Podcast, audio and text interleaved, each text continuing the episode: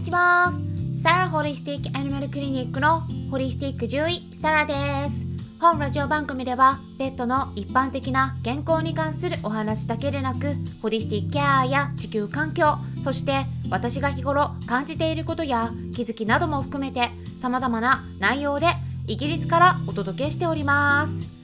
さて皆さんいかがお過ごしでしょうか？日本ではですね新型コロナウイルスのワクチン接種がね次々と進む中でねワクチン打てない人がすっごく肩身の狭い思いをしているって言ったお話もお伺いしています。まあこの辺りねイギリスと日本ではやっぱ違うところがあるのかなっていうふうに感じたりしているんですがまたねちょっとこの辺り文化的な違いとかもね多分あるんだと思うので、まあ、イギリスがどうかとかちょっとねこの件に関しての私の考えとかね、えー、いろいろお伝えできることはあるのでまたいつかねお話できればと思っています。あとねあのコメントなんかもね結構ヒマラヤとかスタンデー FM でもいただいているんですが、えー、ちょっとね私の方は毎回ねあの返信できるだけさせてもらってるんですけれどもお返事の方がねちょっとね時間が経ってから あの後になってから気づいたりとかねしていますので、えー、皆さんでコメントはね、えー、ぜひぜひお気軽に残していただければと思います。私の方でちょっと時間がかかってもねお返事させてもらっていますのでその点ご了承いただければ嬉しいです。そしてね昨日ですねクラブハウスで夜の10時から医療部屋っていう名前のクラブにてホリスティック医療とはどういうものかそれから世界のさまざまな医療についてっていうテーマでお話しさせてもらいました。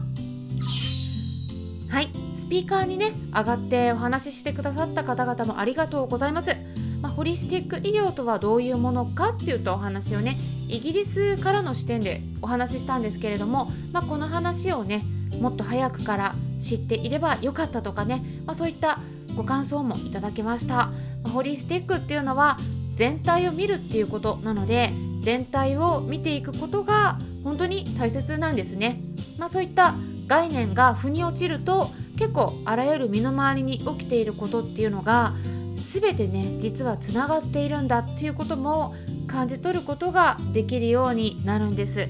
全ては必然。そして病を見るのではなく患者を見る患者をケアする。動物の場合は動物その子自身を見ていく。で見ていくのも集中してその子だけを見るのではなくて遠くからですね全体を眺める感じでその子の周りも見る。取り巻いている環境も含めて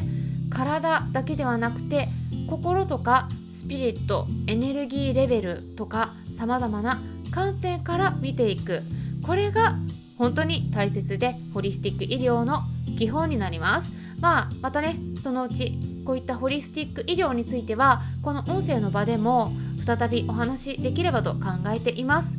それからですね本日夜の10時10分からは同じくクラブハウスのペットのホリスティックケアクラブにて毛髪ミネラル検査と有害ミネラルの体への影響について解説していきます。は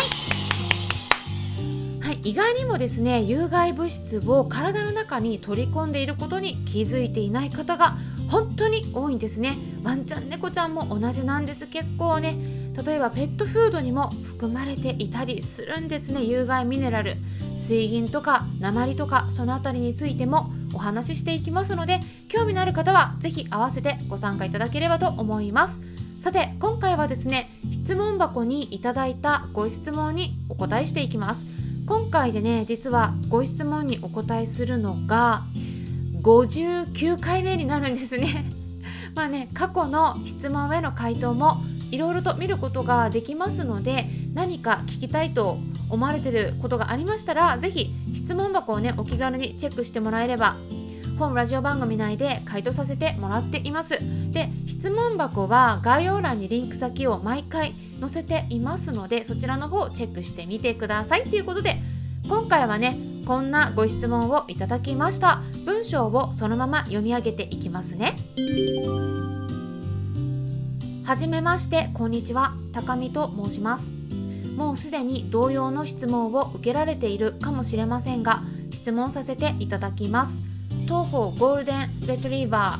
ー5歳オス9ヶ月オスどちらとも未去勢の2頭を迎え入れております。このゴールデンについてなのですがグレインフリーのフードを食べているとタウリン不足から拡張型心筋症になる確率が高いとの情報を得ました。うちはどちらともにかなりのアレルギーがあり特に上の子は小麦や米玄米にも反応があります。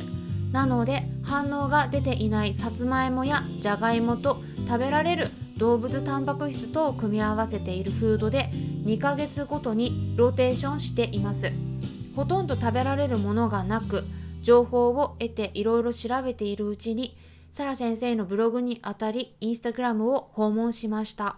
うちの子のような場合サプリメントなどで摂取すればいいのかまた1日どれくらいの量をあげればいいのか悩んでおります。ご教授いただけると幸いです。ちなみにうちは手作り食ではなくフードのみです。手作り食での栄養価の偏りと災害時に食べられるものがないと困るという心配からそのようにしています。災害時用の災害時用にフードを備蓄しながらそれもローテーションしています。長々と申し訳ありません。よろしくお願いいたします。っていうことなんですけれどもはいそうですね。ありがとうございます。ご質問いただいてね。グレインフリーフード。食べたワンちゃんが拡張型心筋症という名前の心臓病になってしまって調べたら血液中のタウリの量がすっごくね減ってた少なかったっていうことが、まあ、今から約3年くらい前にアメリカのタフツ大学から報告されていてそれについてはね実は私の方からも去年ですね YouTube 動画で解説したことがあったんですね。なのでもしもまだ動画見てない場合はこちらの動画もね概要欄にリンク先載せておきますのでぜひ合わせてチェックしてみてください。でそちらでも解説したんですがグレインフリーフードを食べたら全員心臓病になるかっていうとそうではないんですね。全員じゃないんですね。ではなくていくつかの条件が重なることでターリン不足が起きてしまって心臓病になってしまった子がいたっていうことなんです。なのでそのためにもですねえー、そのためにその今でもグレインフリーフード自体を禁止にしようっていう動きはねないんですね、うん、なので出回ってるのでね飼い主さん自身で条件に当てはまりそうな場合は気をつけた方がいいかなと思います。グレインフリーフードって何って思われてる方もねいらっしゃると思うんですがグレインっていうのはまず穀物っていう意味なんですね。でフリーっていうのは入っていないっていう意味になるのでグレインフリーフードって言ったら穀物が入っていないフードっていう意味になりますなんだけれども主にですねさつまいもとかポテトとかあと豆類が入っているんですねでそれらでこうタンパク質の量は多くなってるんだけど植物性の食材には豆とかにはねタンパク質多くてもターリンがね全然入ってないんですね。っていうことでそういったグレインフリーフードをずっと食べてたワンちゃんがタウリン不足になってしまってタウリンが不足するとね心臓の働きが悪くなっちゃうのでそこから心臓病になってしまったって言った経緯があるんです。でもね全員そうなるわけじゃなくて条件が重なるんですがじゃあどんな条件が重なると危ないのか言いますとまずですね大型犬です。特に遺伝的に心臓病になりやすいタイプの大型犬ですね。それからですね他の病気にかかっているような場合例えばですねワンちゃんだったら甲状腺機能低下症とかにかかってる場合もですね心臓病になりやすくなりますのでそういった病気にかかっているっていうのもね条件の一つになります。ターリンっていうのは私たち人間だったらメチオニンとかシステインなどといった他のアミノ酸からも合成を自分でできるんですけれども猫ちゃんの場合はもう有名でね全然これができないって言ったことでよくペットフード特に総合栄養食って呼ばれるタイプの場合ではターリンがその栄養のガイドラインの基準値よりも超えてないといけませんよっていうことがね言われているんですけどもワンちゃんの場合は一般的にはその他のアミノ酸メチオニンとかシステインとかそういったものの基準が満たされてれば、まあ、特にタウリンの基準値っていうのは設けられてなくて、え超えてなくてもね全然 OK になっちゃってるんですね。でも意外にもですねその中型犬とか大型犬の場合はタウリンを自分で作ることがちょっとはできるんだけどそれがね全然ね足りてない、うん、足りないって言ったこともね報告が出てきていてで今回の問題が公表されたんです。なので中型犬から大型犬であるとか甲状腺機能低下症そして心臓病にすでにかかっている場合あとは心臓病になりやすい犬種であること、まあ、そういった条件がある場合当てはまる場合は特に注意しててください。